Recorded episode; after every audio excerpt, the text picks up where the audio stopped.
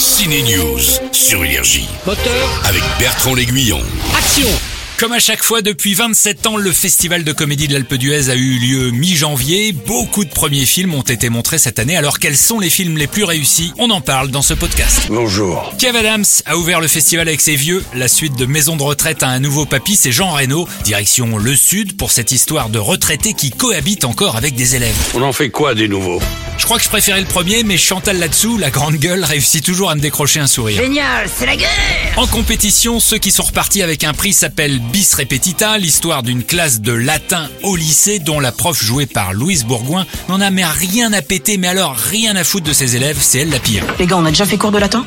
Non, jamais. C'était legit de pas faire court. Si on la ferme, on a 19 de moyenne. Mais si vous préférez, on peut toujours faire des interros de grammaire. hein. Louise Bourgoin joue la prof pour la deuxième fois au cinéma. Elle-même est la fille d'un prof de philo et d'une prof de français. De quoi s'inspirer de maman? Je me souviens qu'une fois, elle était rentrée à la maison et puis elle avait découvert que les élèves avaient jeté de l'encre sur son pull dans son dos. Et en se déshabillant, elle avait vu ça et elle, elle avait été très meurtrie. euh, Alors parce qu'elle pensait que le cours s'était bien passé, mais elle, elle en a rien à foutre. euh, C'est une énorme branleuse. Et puis je reviens enfin à la comédie après 7 Je suis très contente de, rejouer dans des comédies. Cette année, j'ai deux tournages de comédie prévus. Ce qui me plaît, c'est le rythme que ça demande, euh, la technique que ça demande, mais qu'il faut surtout pas montrer, bien sûr. Il faut rester naturel, mais en, restant euh, très rythmé. C'est très mélodique, en fait, la comédie. Ma comédie préférée montrée à l'Alpe d'Huez est aussi celle qui a décroché le gros lot, Nous les Leroy, avec Charlotte Gainsbourg et José Garcia, l'histoire d'un couple qui tente de recoller les morceaux. Ils partent en virée trois jours avec leurs deux ados, très bien d'ailleurs les deux ados de cette histoire. Le prix du public est allé pour la comédie et plus si affinité. Encore une histoire de couple avec notamment Bernard Campan et Isabelle Carré qui sont partis avec les prix des deux meilleurs comédiens. Une autre comédie a marqué le public, à commencer par la région, c'est Heureux Gagnant, l'histoire de gagnants du loto et comment un peu, façon sketch, l'annonce du gros lot va changer leur vie, en bien ou en mal.